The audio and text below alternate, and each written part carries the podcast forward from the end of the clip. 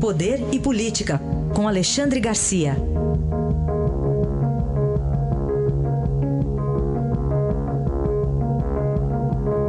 Alexandre, bom dia. Bom dia, Hessen. Bom, novo comando na Câmara dos Deputados. Eu deixo para você falar o nome, acho que você vai gostar de pronunciar, né? Pois é, olha é. só. Né? Vai assumir o Fufuca. Fufuca. Deputado Fufuca, presidente da Câmara dos Deputados, vale dizer, chefe de poder do Brasil.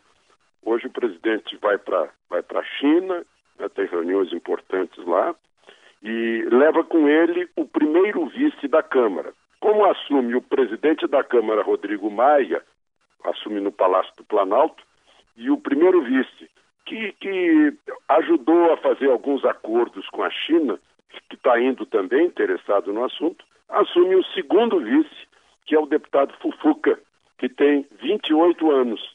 Ah, dizem até que ele é um Fufuquinha, porque o pai dele é que é o Fufuca Dantas, que é prefeito de Santa Inês, eh, no, no, Maranhão. Né? O, o, deputado André Fufuca eh, já está no terceiro partido. Ele foi eleito o mais eh, jovem deputado estadual do Maranhão, com 21 anos, é, eleito é, pelo PSDB.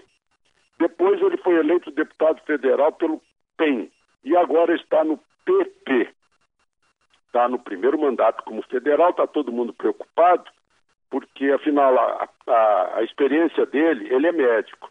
Ele foi relator da CPI da máfia das órteses e próteses. Mas, como acham que ele não tem muita experiência para conduzir debates e, e, reuniões importantes como as que vão acontecer essa semana em relação à chamada reforma política, já se fez um, um esquema em que ele vai continuar uh, ligado a Rodrigo Maia, o presidente da Câmara, que vai estar no Palácio do Planalto, e também vai ouvir como representante mais direto da política do Palácio do Planalto o ministro Eliseu Padilha. Então essas são as, as, as uh, as proteções que deixaram feitas na hora em que Fufuca presidir a Câmara, estando no plenário o Tiririca. Ah, ah, ah sim, entendi. Eu, de um lado e de outro, né? Muito bem. Pois o, é. O, pode ser até que dê certo, né? Pode, pode ser. O Tiririca parece que é um dos mais assíduos aí, né? No, pois é. É bem assíduo. Então, como a gente já, já já não aposta em mais nada. Sim, é. Pode. Quem sabe? O, o, o nosso ouvinte Roberto Donizete até sugere aqui a conjugação do verbo fufucar, né? Como se fosse verbo, mas eu fui ver aqui, tem o dicionário informal, é uma interjeição de contrariedade ou de admiração. Então tem uma frase até aqui no dicionário informal: Fufucas, como está pesado este embrulho. É uma interjeição de, de contrariedade. Ou de é, eu acho que em breve vão estudar a origem desse apelido Isso. do pai que, é. que foi transmitido para o filho. Assim como o Sarney, né? Sarney era, era, era o apelido do pai do José Ribamar, Ribamar. de Araújo Costa. É. Né? É, porque trabalhava para ingleses, então era chamado de Sir. Surney. Né? É. Mas, enfim, se transmitiu para a família como um sobrenome. Muito bem. Alexandre, vamos aqui para o judiciário agora, né? No STF, no site do STF, o judiciário lá, olerites ou contra-cheques, quanto cada um ganha isso? Está exposto? Pois é, aí em São Paulo é olerite, né? Isso. Aqui para nós é contra-cheque. E, e, a ministra Carmen Lúcia, que preside também o Conselho Nacional de Justiça, o Conselho Nacional de Justiça já havia baixado, dia 17, uma ordem para abrir os contra-cheques no Brasil inteiro, os 90 tribunais né, da, das várias justiças. Só que isso não atingiria o Supremo, porque o Supremo está acima do Conselho Nacional de Justiça. E agora ela determinou que o Supremo também abra, o Supremo abriu, e a gente vê, ah, não sei, vamos ver se é mito ou se é realidade a história de grandes salários. Apareceu até agora, ah, no ano de 2017, nove servidores do Supremo ganhando acima de 37.800 até 226 mil e o Supremo informando que são indenizações, conversões de licença-prêmio uh, de meses anteriores que acabaram eh, sendo, sendo pagos num determinado mês. Né? No TSE, a mesma coisa, três servidores receberam de 35.200 até 98.700.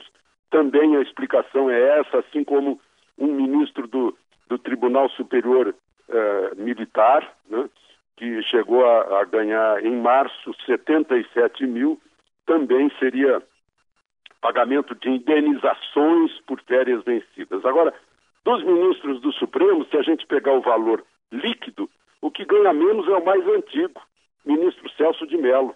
Está aí num valor de 19.204, de um, de um bruto de 37.476.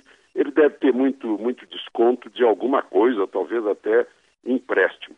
Mas, de um modo geral, o, o que ultrapassa os 33.700 né, é, é, é, em pouco valor, né? valor de 3 mil a mais, 4 mil a mais de, de alguns penduricalhos. Mas, enfim, a gente vai ter que esperar para saber se é mito esse, esse montante fabuloso de alguns tribunais eh, por esse país, né? É realidade. É. Vamos, alguns tribunais, muitos tribunais não abriram ainda Vamos esperar. É, hoje a reportagem do Estadão mostra que em Minas 97,5% dos juízes recebem acima do teto. Quer dizer, aí não é exceção, é a regra. É, aí é a regra, né? aí é a regra. A então, exceção então, tribunais são... que estão assim, uh, escondidos nas alterosas, digamos, atrás é. das montanhas, e agora vão ter que mostrar. E, e talvez vão encontrar alguma coisa para justificar, e é bom que, que se investigue mesmo porque afinal, se é lei, o primeiro a cumprir a lei terá que ser o magistrado. Pois é, tem que ser, né? Agora, fora a questão salarial, já que você citou José Sarney, ele falava, né, da liturgia do cargo de presidente. Juiz também precisa ter isso? É a liturgia do cargo. É. Eu não sei, me falaram que a ministra Carmen Lúcia esteve em São Paulo há pouco e usou táxi. Né? E se, se isso for verdade, ela, ela dispensou a liturgia do cargo. Muito bem. Quer dizer, o juiz precisa ter uma conduta também irrepreensível, né, Alexandre? Pois é. Tem que ter. Agora mesmo tivemos o caso daquele desembargador de Santa Catarina, em que o advogado, um advogado já idoso, né, da tribuna, em pleno julgamento, disse que ele havia pedido propina de 700 mil para dar uma sentença. E agora aparecem mais duas para ele, o vice, o vice da República manda para o Conselho Nacional de Justiça pra, um pedido para apurar a conduta do desembargador Eduardo Galo. Né? A mulher dele, no boletim de ocorrência, disse que estava com galo na cabeça. E, isso não significa que ela só pensava no ex-marido, né?